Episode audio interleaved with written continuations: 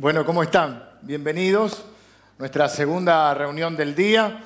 Eh, creo que estamos también en este momento, sí, Gaby, saliendo en vivo, así que también saludo a todos mis hermanos, mis hermanas y aquellas personas que eh, también nos están mirando, quizá desde otros lugares y, que, bueno, se han podido conectar. Así que eh, una alegría poder compartir hoy este tiempo con ustedes. Aquellos que, que hoy quizá no pudieron venir porque los lugares son limitados.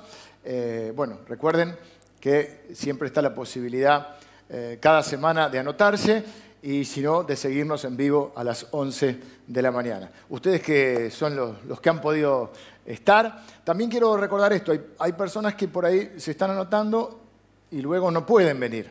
Entonces está la opción de desinscribirse, porque si no le estamos quitando el lugar a alguien que eh, quería venir. De hecho, hay una opción también que es lista de espera. Por eso te dice, no, porque este es el servicio que por ahí más, más rápido, 6, 7 minutos, ya no hay lugares. Bueno, entonces, si alguien no va a venir después a cualquiera de los tres servicios, por favor que eh, se desinscriba para dejarle el lugar a otra persona. También quiero recordarles que durante este mes de marzo están comenzando eh, las diferentes, el instituto y las diferentes escuelas que la iglesia tiene para capacitarse en diferentes aspectos o áreas, así que todavía está abierta la inscripción para eso. Y en el mes de abril eh, lanzamos todos los grupos, así que matrimonios, mujeres, hombres, pueden eh, ya, los que están ya anotados ya, o ya pertenecen a un grupo, sepan que ya va a estar comenzando, sé que informalmente se han estado juntando y quizás si alguna de las personas que eh, en el último tiempo se están incorporando a la iglesia y quieren conocer un poquito más eh, las actividades. Esta es una iglesia de mucha actividad en la semana. Solamente tenemos este tipo de reuniones los días domingos, pero es una iglesia que está abierta todos los días de la semana durante marzo de 9 de la mañana a 19 horas. Ya en abril empezamos de 9 a 9 de la noche, de 9 de la mañana a 9 de la noche, de lunes a lunes. Es una iglesia de, que en la semana lo que trata de hacer es formar comunidad. Y los domingos nos reunimos para adorar a Dios y mirar la palabra. Así que si quieren conocer un poquito más de todas las actividades de la iglesia, que obviamente son algo menores de lo que es el tiempo habitual, cuando termina la reunión, bueno, yo voy a pararme allá en el, en el pasillito, los saludo con el puñito a todos, eh, pero si siguen luego, eh, ya para cuando se están retirando, en la parte de la cafetería está la gente que llamamos de integración, que te ayuda a integrarte a la iglesia te acompaña en ese proceso de integración. Ahí se van a encontrar con un montón de, personas dispuestas a ayudar. Está María Ángeles, está Ariel, está todo el equipo de, este ministerio tan lindo. Eh, y ustedes verán también que están eh, los sobrecitos en los bancos. Por supuesto, nadie está forzado a nada, simplemente es por un tema de protocolo que no podemos estar repartiendo. a la salida, cuando nos vamos, ahí también está la posibilidad, está eh, el cofre, está la posibilidad de que la gente que es de la casa también pueda hacer su aporte. Bien, dicho todo esto, vamos a mirar la palabra de Dios. No me olvido de nada, estamos bien. Estamos mirando una serie nueva que comenzamos el domingo pasado que le llamamos el factor Dios, jugando un poco con el título de, este eh, programa que estaba, el factor X, ¿no? Y la idea es que podamos ver en esta serie lo bendecidos que somos. Dios, por supuesto, es mucho más que un factor, es un, juego, un título. La idea es que podamos ver lo bendecidos que somos de saber que contamos con Dios en nuestras vidas. ¿eh? Eso que marca la diferencia total. No somos mejores que nadie, ni, ni nos creemos superiores a nadie, pero sabemos que contamos con una bendición especial. Eh, el poder acudir a Dios, el, poder tener siempre la esperanza y la fe en la intervención divina. Por eso esta serie está jugando con esos versículos eh, donde se menciona alguna situación y luego se hace esta aclaración. Pero Dios, dice Esdras en el libro de Nehemías, nosotros fallamos, pero Dios. El mal existe, pero Dios. Nosotros somos pecadores, pero Dios. ¿Mm? Eh, existe el problema de la muerte, nadie lo puede resolver, pero Dios, siempre está ese factor. El domingo pasado vimos o hablamos acerca de el futuro es incierto, no lo conocemos, pero Dios. Y vimos que Dios no solo eh, conoce el futuro, sino que Él además controla y conoce nuestras vidas. Hoy voy a hablar, el título de hoy es Personas imperfectas en manos de un Dios perfecto. Somos imperfectos, pero Dios... Y hay un término que se ha utilizado mucho en las últimas décadas, sobre todo en el último tiempo, y que a mí me da un poco de risa, pero es verdad. Pero bueno, lo aprendimos también en la escuela, aquellos que hacen la escuela de orientación familiar, que antes era la escuela de consejería, que es el término disfuncionales. Entonces decimos, somos una, tenemos una familia disfuncional. Y se refiere para, eh, o se, se, utiliza para mm, referirse a familias que tienen problemas. Lo cual ya en las relaciones y que esos problemas se trasladan eh, luego de generación en generación muchas veces, ¿no? O vamos por la opuesta o, vamos, a veces tanto que criticamos a nuestros padres por algo y terminamos haciendo lo mismo. Eso llamamos familias disfuncionales. Lo primero que quiero decir hoy, y es mi primer punto, es que todos somos disfuncionales. Toda familia tiene un, puede haber diferentes grados de disfunciones. Y hoy voy a ver, para, para irme al extremo, para que todos ustedes de alguna manera se sientan incluidos y nadie dice, bueno, no, pero mi casa es peor, voy a tomar un ejemplo de una familia de la Biblia que diríamos es un caso grave de disfunción.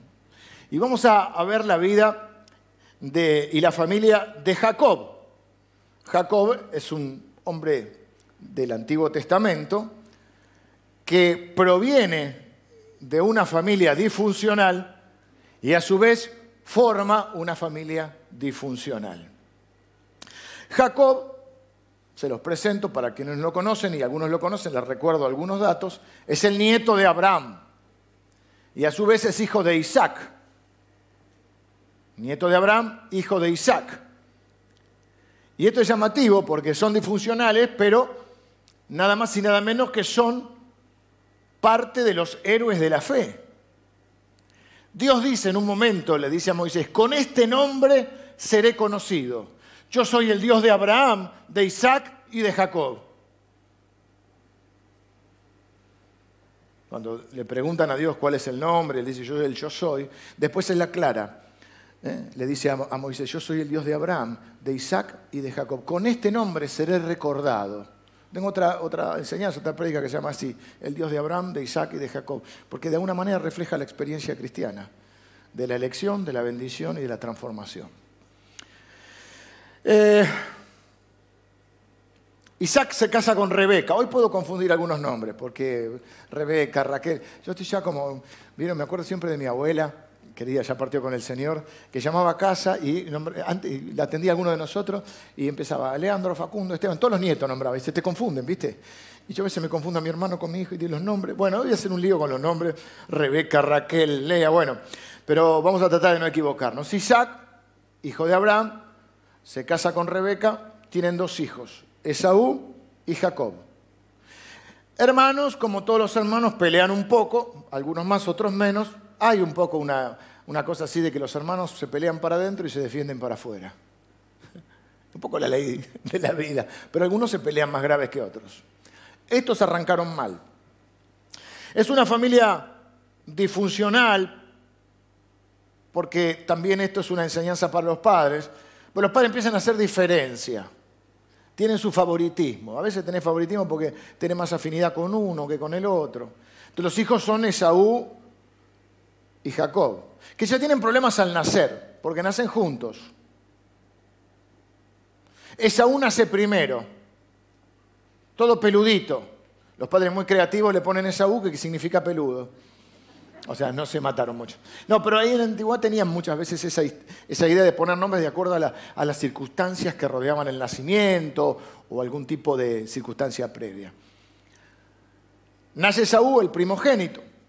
Agarradito del talón viene el otro, casi como una metáfora de la vida, quiero tu posición, ¿no? Y le pone Jacob, que significa el que agarra del talón o el suplantador. O sea, tampoco se mataron mucho con la creatividad. Nacen peleando, ya dice la Biblia que peleaban en el vientre de su madre. Y es una metáfora de su vida. Eh, esto que les decía, Esaú es el preferido del papá porque es más, diríamos, más masculino. No más hombre, más masculino, eso son tendencias. Diríamos hoy es el que le gusta ir a la cancha con él. Hoy a la tarde hay que, vamos a tener que orar bastante. No sé para dónde vas vos, pero yo creo que voy a tener que estar con ayuno y oración. Por eso viniste a la mañana, ¿no? Te vas a comer tranquilito, siestita, y a las 6 de la tarde te yo acá, predicando el Evangelio.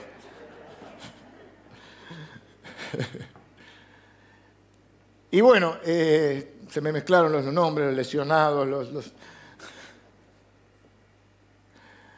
Me perdí ya, me puse, ya estoy preocupado.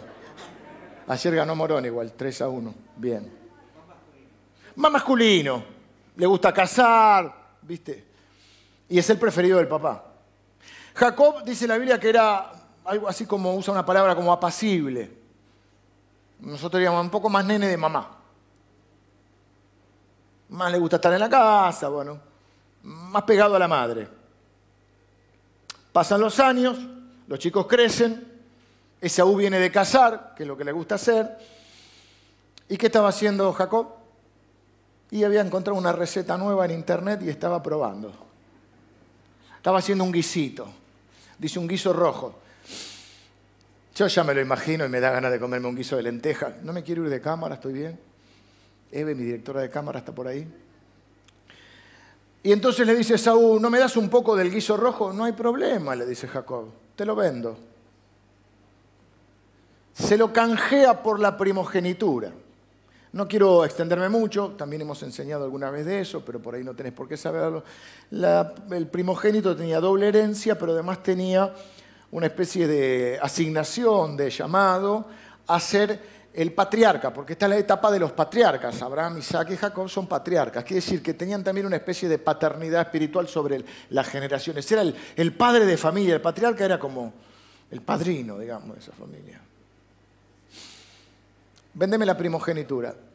Esaú muestra un desprecio hacia las cosas espirituales y dice, total no me importa, y trato hecho. Algunos creen, esto no lo dice la Biblia, pero hay comentarios judíos que mencionan el hecho de que en ese tiempo probablemente fuesen los funerales de Abraham, el abuelo.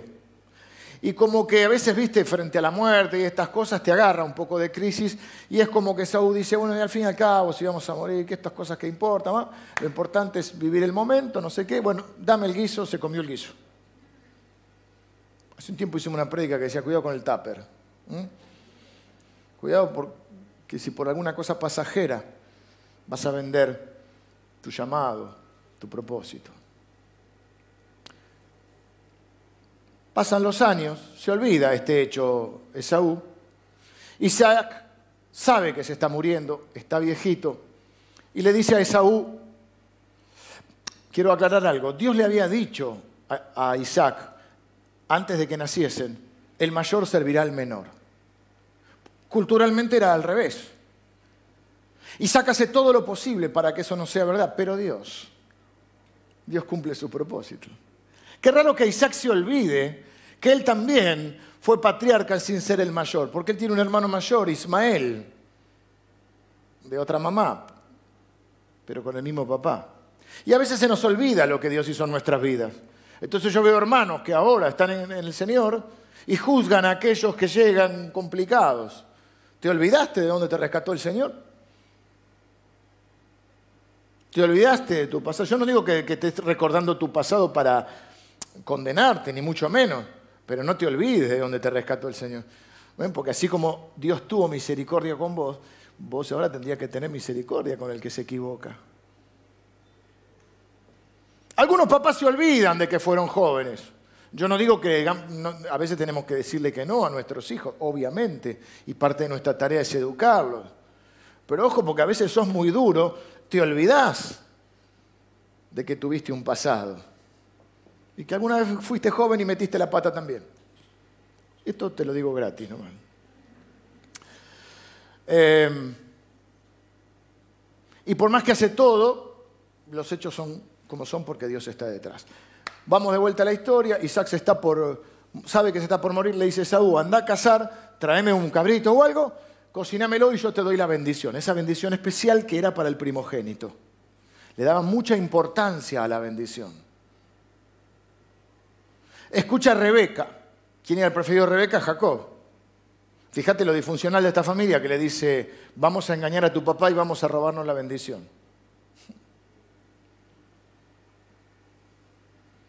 Sacan un cabrito del rebaño mientras Esaú se fue a, a cazar y se ve que este era más, menos peludito y se va ponete unos, el viejito ya no veía, Isaac, ponete unos, unas pieles acá, se disfraza, entra, pone voz más, más de rudo. ¿Quién es? Esaú, soy yo, Esaú, dice, pero no era Isaac. Pero se, ¿viste? se pone en el rol del otro para engañarlo al papá. Papá escucha, toca así y lo bendice. Llega Esaú del campo, Dice, papá, acá está la comida, pero... Le dice, estoy viejito, pero no tanto, te acabo de bendecir. Y ahí se caen a la cuenta que Jacob, Jacob le había robado la bendición. Esaú entra en ira. Fíjense que aunque no le importan mucho las cosas espirituales, lo importante que era para ellos la bendición.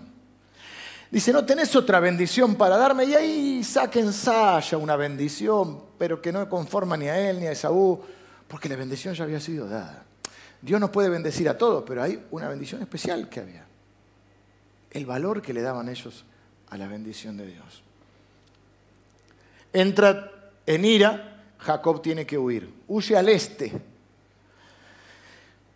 Como fugitivo, pero antes de esto quiero que veas esto. Cuando salís de la intriga eh, de cómo era la familia y mirás la Biblia, y la mirás como un todo, te das cuenta que aún a pesar de todo esto, Jacob es un héroe de la fe. Está nombrado entre los héroes de la fe. En el Salón de la Fama, que está en Hebreos capítulo 11, dice, por la fe Moisés salió de Egipto, por la fe Abraham eh, salió sin saber a dónde iba, por la fe Jacob.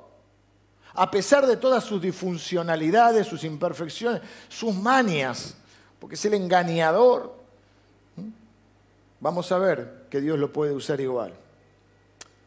Huye al este como extranjero, se encuentra con la chica de sus sueños, hermosa parece que era, Raquel, se enamora. Raquel dice, te quiero presentar a mi papá. El papá se llama Labán. Si Jacob era engañador, Labán era un maestro. Como dijimos hoy, el, hambre y las ganas de comer. O dicen los españoles, a cada cerdo le llega su San Martín. ¿Eh? El, le, le calzó justo. Labán, Labán dice, ¿te gusta mi hija? ¿Te gusta mi No hay problema, trabaja siete años para mí. Y acá viene una frase romántica, me decía el pastor Javi que la usó en algún casamiento también, que a mí me la tengo marcada en la Biblia. Mirá qué romántico. Dice que a Jacob siete años le parecieron poco porque la amaba. Así que muchachos, acá ya saben, si quieres conquistar, si, yo tengo que trabajar por vos, siete años no es nada. Viste que es verdad, tu, suegra te dice, te llevas una joya, oro en polvo, y te cuesta caro, ¿viste? Dije, mi amor, 30 años llevamos, me parecen pocos. Más de 30 ya, juntos. Sí, más. 32, ¿no? Novios y casados, estoy pensando. 30. No, 19, no, 32. Bueno, me parecieron pocos, mi amor. ¿Qué hace Labán? Noche de boda, Ali bajaba, la fiesta, ahí, vinito, todo. Van a acostarse. Y bueno, entre, no usaban barbijo, pero estaban velo. La novia estaba muy, muy vestida en ese momento, muy tapada. Viste, no había luz. Se despierta a la mañana que había hecho Labán, en vez de darle a Raquel le había dado a Lea. Que algunos le hacen mala fama, Lea. Yo no sé, algunos dicen, no, porque Raquel era hermosa y Lea era macanuda. No dice que, pero no era la que él estaba enamorado. Se despierta y dice, pero no, no hay problema, trabaja siete años más para mí. Y ahí no sabemos si eh, eh, nos agarró la duda también con el pastor Javi, sí, tuvo que esperar siete años o se la dio a crédito, digamos. me parece que se la dio a la semana, pero tuvo que trabajar siete. Eh, se podía, el problema de, la disfuncionalidad no tiene que ver con tener dos esposas, porque en ese momento se podía tener, vos podías tener las esposas que pudieses mantener, era una especie así. Así que ese no era el problema. El problema era toda la disfuncionalidad que vemos Y Labán, o sea, él sale de una familia disfuncional donde los padres hacen preferencia, se pelea con el hermano, se roba la bendición, le miente al padre. Dice, bueno, no, pero ahora empieza una vida nueva. Llega, se encuentra con este, que es peor que él, lo engaña 14 años trabajando para él. Y vos decís, pero ¿cómo? No es que yo puedo empezar de nuevo. Espera, espera, no te adelante. Pasan los años, dos esposas en el medio, y algunas concubinas, muchos niños, y llegamos a Génesis 31, que es lo que quiero leerte hoy. A pesar de todo esto, él trabaja, trabaja duro, es engañador, pero trabaja duro, prospera. Dios va a decir la Biblia que lo prospera. Y en Génesis capítulo 31 es tan interesante y tan importante la historia de Jacob que Génesis tiene unos 50 capítulos y como 8 capítulos están dedicados a, la vida de Jacob. Jacob es donde se ve la transformación que Dios puede hacer en la vida de una persona. Versículos 1 y 2. Dice, y oía Jacob las palabras de los hijos de Labán que decían, Jacob ha tomado todo lo que era de nuestro padre y de lo que era de nuestro padre ha adquirido toda esta riqueza. Miraba también Jacob el semblante de Labán y veía que no, no veo nada, eh, Labán, y veía que no era para con él como había sido antes. Paso a explicar. Entran en escena los cuñados que les agarra envidia porque Jacob prospera. Y es más fácil envidiar y criticar que, esforzarse, ¿no? Y es más fácil decir al otro le va bien porque va, qué sé yo, por esto, lo otro, que porque ellos también tenían la posibilidad de que le fuera bien. Eran hijos de Labán, Labán era un hombre próspero, pueden haber trabajado igual y prosperado, pero están mirando lo que tiene el otro. Y el problema cuando miras lo que tiene el otro o cuando miras las oportunidades del otro es que te perdés las tuyas. Y entonces estás creyéndote las mentiras que muchas veces te dicen que alguien te va a dar igualdad de oportunidades. Y la igualdad de oportunidades no existe en este mundo, hermanos y hermanas. No existe, aunque los políticos te lo puedan prometer. Se puede hacer un poco de... Se puede dar un poco de posibilidades, sí, pero la igualdad de oportunidades no existe. Porque no todos nacimos en la misma familia, no todos tenemos la misma historia y no todos tenemos ni siquiera las mismas capacidades. Dice, este es inteligente, este no, no. Mi señora que sigo pegado me enseñó que hay como por lo menos siete inteligencias. Alguien es inteligente para una cosa, tiene ciertas habilidades, otro tiene otras habilidades. Y entonces si vos te pones a ver las oportunidades de los otros, corres el riesgo de perderte las tuyas. ¿Y qué importa si el otro tuvo más posibilidades? ¿Qué, vas a lograr con él? ¿De qué te sirve ese pensamiento? ¿Solo para, para amargarte o para envidiar o para justificarte que no te vas a esforzar? Si yo hubiera tenido el padre que tuvo, si yo hubiera tenido, y sí. Pero no es la, no son. Entonces, la pregunta que tengo que hacerme es: ¿cuáles son mis posibilidades? ¿Cuáles son mis oportunidades? ¿Cuál es lo que yo sí puedo hacer? Y no mirar lo que otro está teniendo. Porque no te va a llevar a nada. Esto es lo que hicieron los hijos de Labán. Oh, mira Jacob. Jacob había llegado sin nada, un fugitivo, nada, trabajó duro. Ellos eran los hijos de Labán, podrían haber tenido mucho más. Pero empiezan a hablar, pero llega a oídos de Jacob, porque todo llega. Y acá tenemos otra cosita, así que de paso. Todo lo que digas, este es un principio que te hace libre. Dice la Biblia que la verdad te hace libre. Este es un principio que a mí me hace libre. Todo lo que digas lo puedes repetir en cualquier lado. Si vos hay algo que no lo puedes repetir, no lo digas. Porque no hay nada peor que cuando alguien viene y te dice, che, vos dijiste esto, y vos no, me, sacaron de contexto. No, eh, y tenés que ponerte colorado por lo que dijiste, porque no podés sostener lo que dijiste. Entonces, si no lo podés sostener, no lo digas. Que cada cosa que vos digas la puedas sostener donde sea. Eso te hace libre. Entonces, llegó oído, porque todo llega y todo se sabe. Y no solo que estos, estaban hablando, sino que también se ve que, diríamos, le ponían fichas a Labán, le hablaban a Labán. Porque dice que el semblante de Labán cambió. ¿Qué está queriendo decir? Está diciendo que Labán ya lo miraba de otra manera a Jacob. Había hecho tretas, eh, los dos, eran bravos los dos. Lo tuvo 14 años trabajando. Le bajó el sueldo 10 veces, vamos a ver ahora. Porque dice, le cambió el salario 10 veces. Vos no te quejás si te aumentan, ¿no? Te quejas y te bajan. Así que se había aprovechado bastante. Sin embargo, ahora lo mira como diciendo, eh, viste, viste como ese, eh, eh, ese empleador que ve que el empleado progresa y dice, le, che, ¿no le estaré pagando mucho?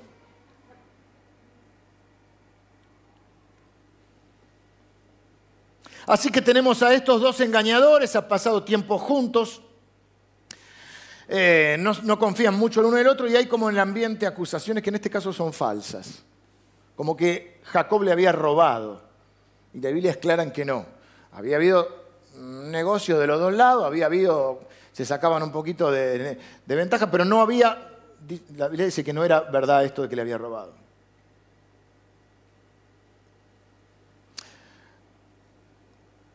Tal vez pensó Jacob,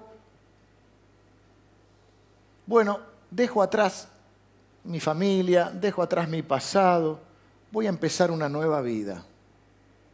Y digo esto porque muchos de nosotros por ahí podemos pensar esto. Yo no digo que no se puede empezar una nueva vida y que a veces hay que hacer cambios. Pero los cambios que primero hay que asegurarse son internos y dejar que Dios te transforme. Pienso como la gente que dice, no, me voy a ir a vivir al sur porque las montañas, voy a encontrar la paz. Pero si no hay paz en tu corazón, no hay montaña que valga.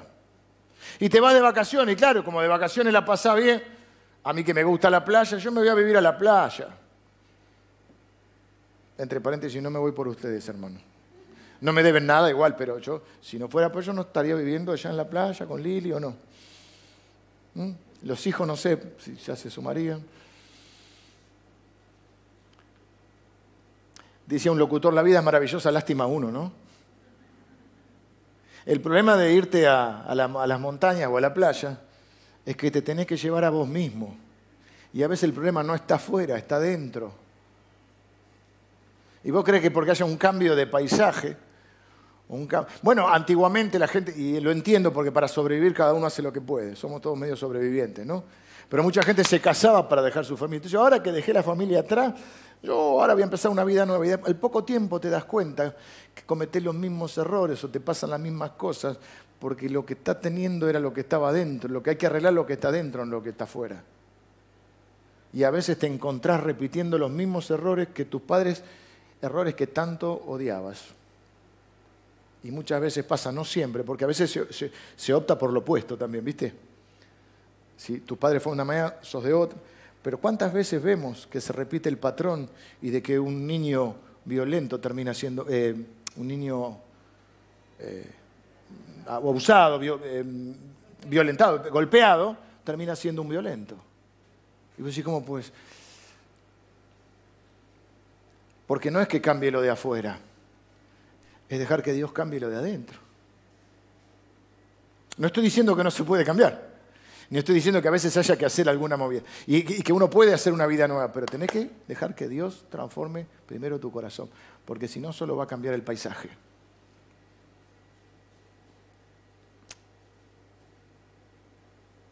Todo lo que te hizo, todo lo que te formó, todo lo que moldeó, todas esas cosas de tu pasado, si no dejas que Dios se ocupen, te van a seguir a donde vayas. Pero este es mi punto más importante. Todos de alguna manera tenemos alguna disfunción. Cada persona en este planeta tiene problemas que resolver. Jesús cuando tuvo que definir su, su, Esto es debido al pecado, por supuesto, ¿no? Jesús cuando tuvo que definir su llamado y su, para, su propósito en la tierra, Él dice, yo vine a, a los que están cautivos, a los heridos, a los abatidos, a los quebrantados de corazón, somos personas que de una u otra manera estamos quebrantados, estamos rotos o estamos heridos. Y todos los individuos en la tierra tenemos que lidiar con el problema del pecado. Y todas las familias tenemos que lidiar con este problema. Y por eso a veces nos lastimamos. ¿Y a quién lastimamos? Los que están más cerca. Porque solo los que están cerca, los que vos dejás entrar en tu corazón, son los que te pueden lastimar. Bueno, hay otra gente que te puede hacer otro tipo de daño, pero a mí no me va a lastimar lo que diga alguien que no me importa. Me lastima si alguien que yo amo dice algo malo de mí. Y pasa lo mismo en la familia de Dios en la tierra, que es la iglesia. Entonces algunos dicen, no, pero volvamos a la iglesia primitiva. Ah, vos te crees que no había disfuncionalidad en la iglesia primitiva. Lee Corintios, lee Hechos. No estoy criticando, estoy describiendo una realidad todos de alguna u otra manera tenemos que lidiar con esas cosas. Jesús nos llamó pobres, quebrantados de corazón, cautivos, ciegos y oprimidos. Pero esta es la buena noticia. Dios puede funcionar en medio de nuestra disfunción. Leí el texto, conté la historia, Viene Jacob de una familia complicada, forma una familia complicada, pero aún así Dios le habla. Aún así Dios sigue funcionando y trabajando en su vida. Aún así Dios lo va a usar. Aún así Dios se va a llamar el Dios de Jacob. Mirá el versículo 3. En medio de toda esta eh, situación, dice la Biblia que Dios le habló a Jacob. También Jehová dijo a Jacob, vuélvete a la tierra de tus padres y a tu parentela, y yo estaré contigo. Es más, Dios le habló a Labán. Más adelante lo vamos a ver, pero bueno, en el versículo 22 y 23 dice que cuando, bueno, Jacob tiene que terminar huyendo porque ahí no era que un problemita te hago juicio, ahí, cuando se, había problemas corría riesgo la vida. Entonces Dios le dice, andate, volvete a la tierra de, tus padres. Ahí tenía que arreglar el temita con Esaú, pero bueno. Eh, Labán cuando se entera lo quiere salir a perseguir. Dios se le aparece en sueños y le habla y le dice, deja en paz a Jacob. O sea que ahí tenemos al Jacob disfuncional, al Labán disfuncional, pero Dios interviniendo en medio de esto. Una familia que es disfuncional, que tiene un legado de disfunción, pero este es el punto central. No hay disfunción que impida que Dios siga obrando en medio nuestro. Y no hay defecto en tu vida, no hay imperfección, no hay, no hay impedimento para que Dios obre en tu vida.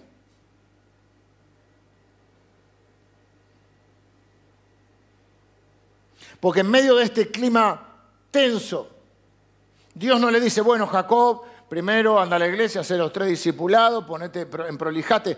Hay que ir a la iglesia y hay que hacer el discipulado, eso es aparte, porque eso es bendición para tu vida. Y tenemos que seguir creciendo y madurando. Pero el problema es que muchos se autoexcluyen pensando, no, Dios, ¿cómo me va a usar a mí si yo soy esto, el otro, si mi familia es esto? Hay gente que yo a veces me encuentro y no, no, no, no. Y yo me doy cuenta, cuando me ponga bien voy a ir a la iglesia. No, te vas a poner bien nunca. Ven a la iglesia mientras te pone bien.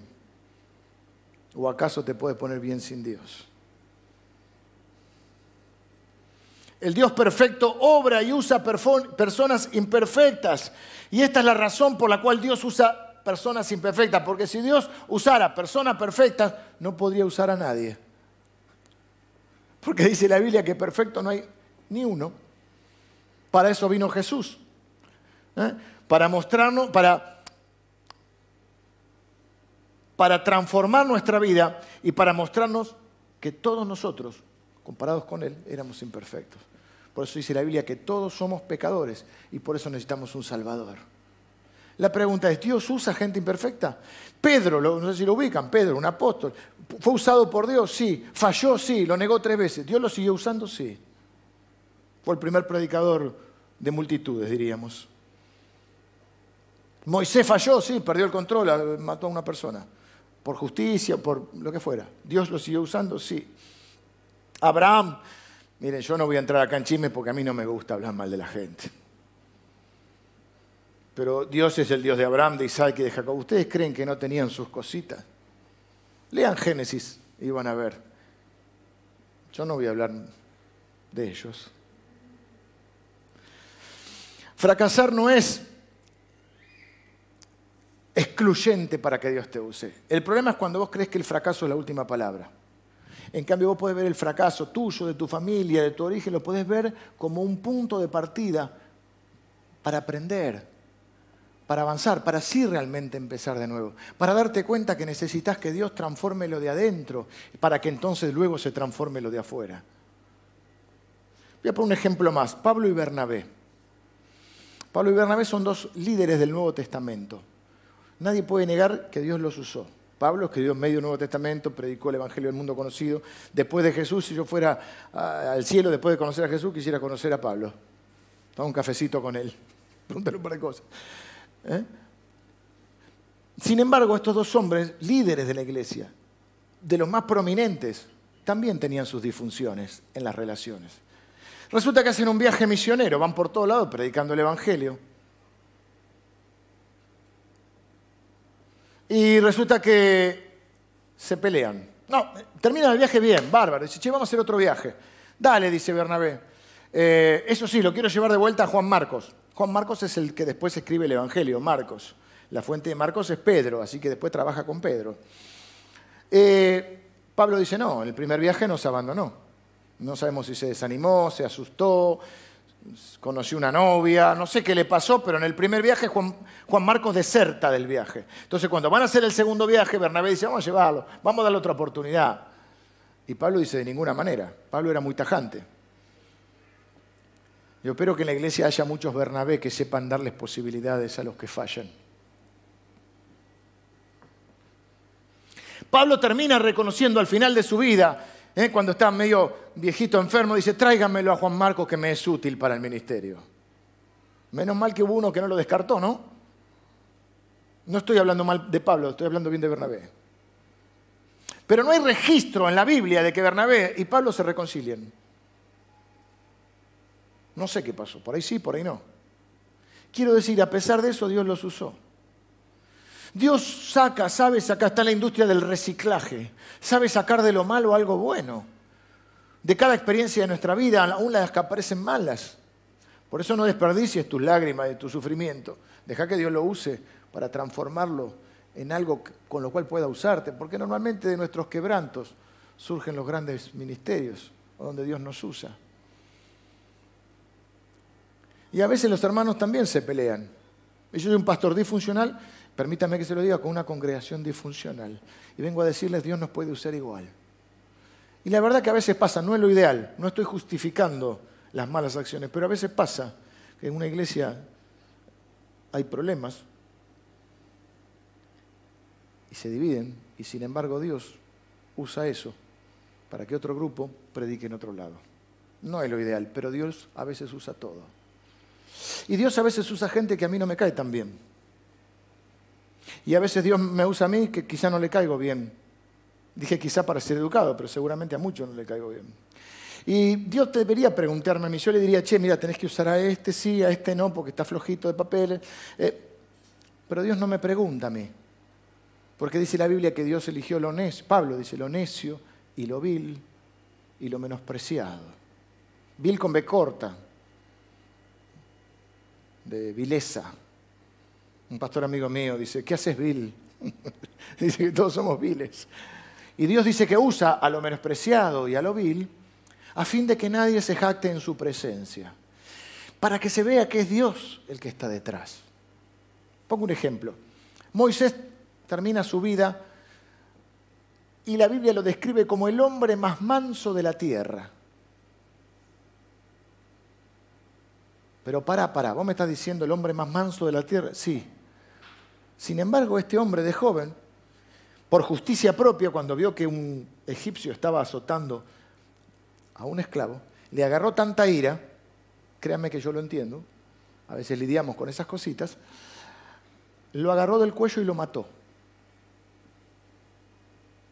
Y entonces la Biblia de pasan los años, Dios lo transforma y termina siendo el hombre más manso de la tierra. Ahora, si él hubiera sido manso siempre, ¿dónde estaría la gloria de Dios? Diríamos, sí, este es, este, este más bueno que el pan. Otros dirían, pues este no tiene sangre en las venas. Este es manso. Pero cuando uno dice, no, no, yo lo conozco a Moisés, este no es manso, tiene que ser Dios. ¿Ven? No sé si me explico. Es, Dios. Tiene que, lo tiene que haber transformado Dios, pues yo lo conozco. Este anda, agarra gente por el cuello, anda matando gente por ahí. Pero ahora es el hombre más manso de la tierra. Entonces eso es lo que hace Dios. Dice la Biblia que Dios se glorifica en nuestras debilidades. Porque si no, no estaría su gloria. Dice, a fin de que nadie se jacte en su... No, qué bueno que Dios me eligió a mí. Lo bien que hizo, porque yo soy un fenómeno.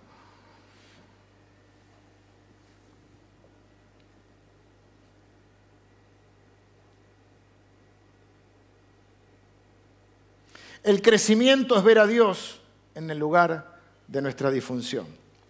Miren lo que, cómo sigue la historia. Dice que entonces Jacob, después que ve, oye lo que dicen los cuñados, ve cómo lo mira Labán, Dios le habla, que tiene que él junta a sus esposas y les dice, eh, veo que el semblante de vuestro Padre no es para conmigo como era antes, más el Dios, o pero el Dios de mi Padre ha estado conmigo. Las cosas se complican, pero Dios está en control y está conmigo. Ustedes saben cómo trabajé para él con toda mi fuerza, etc. Dice, me cambió el salario diez veces. Mirá si alguien te baja el sueldo diez veces. Otra que la inflación. Porque dice, me ha cambiado, pero se infiere que le ha bajado, no se va a quejar de que le suba el sueldo. Así todo, versículo 9. No, versículo 7. Y vuestro padre me ha engañado y me ha cambiado el salario diez veces, pero Dios, de vuelta a Dios, pero Dios no le ha permitido que me hiciese mal. Dios ha permitido. A pesar de que le bajaron el sueldo, a pesar de que lo engañaron, lo hicieron trabajar más, a pesar de eso Dios lo prosperó. El factor Dios. O sea, él empieza a ver, empieza a hacer, mirar para atrás y dice, me pasó esto, pero Dios. Después, este hombre me engañó, pero Dios. Y acá dice el versículo 9, así Dios, o de manera que Dios quitó el ganado de nuestro Padre y me lo dio a mí, es Dios el que me prosperó. Él comienza a ver esto. Y después más adelante dice, y me dijo el ángel de Dios en sueños, Jacob, yo dije, aquí. Y él me dijo, bueno, levanta, alza tus ojos, mira todo el ganado que te di. Y versículo 13, yo soy el Dios de Betel, donde tú ungiste la piedra y donde me hiciste un voto. Yo podría agregar, donde vos pensaste que Dios te había dejado. Así que desde sus primeros días, cuando fue cómplice de la mamá, cuando se robó la bendición, cuando tuvo que oír, cuando pensó que Dios lo había dejado, cuando Labán lo engañó, todo eso sigue estando ahí, pero lo diferente es que él lo empieza a ver con otros ojos. Y esto es lo que yo quiero eh, mostrarte hoy. Ya lo he mencionado algunas veces, dije que raro un pastor nombrando a Nietzsche, pero Nietzsche decía, no hay hechos, hay interpretaciones. Y no solamente es lo que nos toca vivir, sino cómo lo vivimos y cómo lo interpretamos. Y lo que se nota ahora es el cambio en él. él se puso, diríamos, los anteojos o los lentes marca pero Dios y comienza a ver las cosas de otra manera. Él ve su disfunción, la de su familia, ve su historia, pero ahora lo puede interpretar a la luz de Dios. Él puede ver la mano de Dios detrás de todo eso. De la misma manera que, que Edras va a decir, nosotros fallamos y nos olvidamos, pero Dios. De la misma manera que, que, David dice, Saúl me persiguió y me quiso matar, pero Dios. De la misma manera que el apóstol Pablo dice, sabemos que a los que aman a Dios todas las cosas ayudan a bien. Dios hace que ayuden a bien. Otra traducción dice, Dios, sabemos que a los que aman a Dios, Dios hace que todas las cosas funcionen para su propósito. Dios sigue trabajando en nosotros, a pesar de lo que nosotros podamos eh, llevar cargando, a pesar de nuestro pasado, a pesar de, de nuestras cosas negativas. Él está usando unos nuevos lentes y yo creo que esto es lo fundamental en nuestra vida, que nosotros a pesar de todas las dificultades que nos toca enfrentar, que hemos vivido, a pesar de nuestro dolor, de nuestras fallas, de la familia que venimos y de las cosas que vamos a repetir si no resolvemos lo de adentro, Dios puede obrar en nuestra disfunción.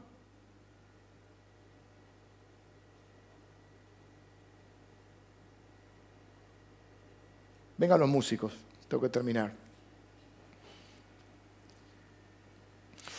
En realidad Dios tenía que haberse llamado el Dios de Abraham, de Isaac y de Esaú. Era el primogénito. El problema de Esaú es que él rechazó ese, esa asignación, ese llamado. Rechazó lo espiritual, no le importó. Entonces el problema no es de Dios, el problema es de nosotros. ¿Qué quiero decirte con esto?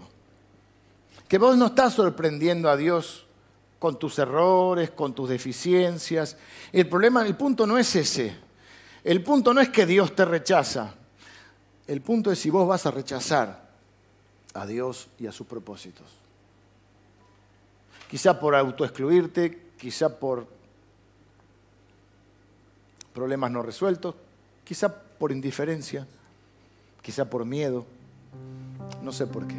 Pero el problema no es que Dios te rechaza. Está claro que no, la Biblia dice Dios muestra su amor para con nosotros en que siendo nosotros pecadores, Cristo murió por nosotros. Es decir, Dios no te llama o no te ama porque sos bueno, te ama porque Él es bueno. La Biblia dice que Dios te eligió antes de la fundación del mundo. Y vos decís, no, pero yo me conozco, yo soy así, así. ¿Vos te crees que Dios no te conoce? Sí, dice la Biblia que Él te formó en las entrañas de tu madre. ¿Y por qué tenía que nacer ahí? ¿Por qué esto y por lo otro? Bueno, yo no lo sé, pero Dios sí. Y Dios va a usar todo eso para cumplir su propósito en vos. La pregunta es si vos querés que Dios cumpla. Porque esa es la diferencia entre Esaú y Jacob. Esaú, errado, manipulando, se robó la bendición, pero él desesperadamente buscaba la bendición de Dios. Y no solo para la herencia o para ser bendecido, sino también para ser usado por Dios. De hecho, ese es el, plan de Dios. Te bendeciré y serás bendición. La pregunta es, ¿vos querés que Dios te use? ¿Vos querés la bendición de Dios? Porque esa es la diferencia que yo veo entre Esaú y Jacob. Es más, tenía todas las de, de ganar Esaú. Era el primogénito, pero él... Claro, Dios lo dijo porque Dios, como dijimos el domingo pasado, Dios vive en otro tiempo. Entonces nosotros tenemos que esperar la cronología de los hechos para conocerlo. Si no, vean la predica del domingo pasado.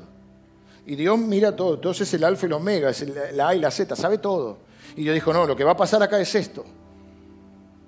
Pero en realidad el que rechazó eso fue Esaú. Dios tendría que haber sido el Dios de Abraham, de Isaac y de Esaú. Pero Esaú lo rechazó. La pregunta es, ¿vos vas a rechazar el llamado de Dios? Yo quiero que Dios se llame el Dios de Leandro. Podría ser el Dios de Ruth, el Dios de Melody, el Dios de Keila, de Angie. O vas a rechazar y vas a ser cambiado por otro. Dios te está buscando hoy. Ninguna disfunción ni en tu vida ni en tu familia puede hacer que Dios deje de obrar. El tema es abrirle el corazón y decir, como dijo Jacob, ven aquí, acá estoy. Y entonces, en un encuentro con Dios, dice que Dios le, no, me sale nunca la palabra, como que lo tocó y lo desconjunturó, no sé, sería algo así. La coyuntura y, quedó, quedó medio rengo, arrastraba una pierna. Porque Dios te cambia hasta la forma de caminar. Entonces, ¿qué te pasó, Jacob? Me encontré con Dios. Le cambió el nombre también, le puso Israel. No va a ser más el engañador, el suplantador. Y de ahí salen las doce tribus de Israel. Y de ahí viene el Señor. ¿Qué te pasó? Me encontré con Dios. Ves que no tenés que irte a las montañas para que Dios cambie tu vida. Ni a la playa. Aunque está bueno. Tenés que abrir el corazón. Y dejar que Dios te use. Dejar que Dios te bendiga. Para eso Dios te va a transformar. Dios te ama como sos, pero como te ama no te va a dejar así. Te va a transformar. Él es el Dios de Abraham, de Isaac y de Jacob y quiere ser tu Dios. ¿Te vas a dejar usar por Dios? ¿Te vas a dejar bendecir por Dios? ¿Qué tenés que hacer? ¿Por qué los bifocales? Porque tenés que, vos podés centrarte. Estos bifocales que viste, mirás así con aumento y después mirás así y no te mareas. Yo me sigo mareando. Todavía no aprendí del todo. Es decir, o pones el foco en tus imperfecciones, en tus difusiones, o pones el foco en Dios. Es decir, yo, yo, yo estoy complicado, pero Dios. Mi familia es, fue, es complicada, pero Dios. Mi inicio fue difícil, pero Dios. Mis deficiencias o mis temores o mis imposibilidades son muchas, pero Dios.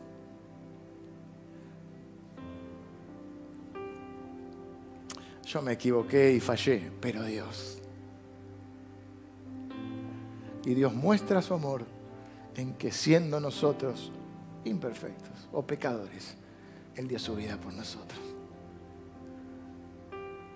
Y dice, leía más, dice, esto me encanta, porque Hebreos dice que Dios no se avergüenza de llamarse Dios de ellos.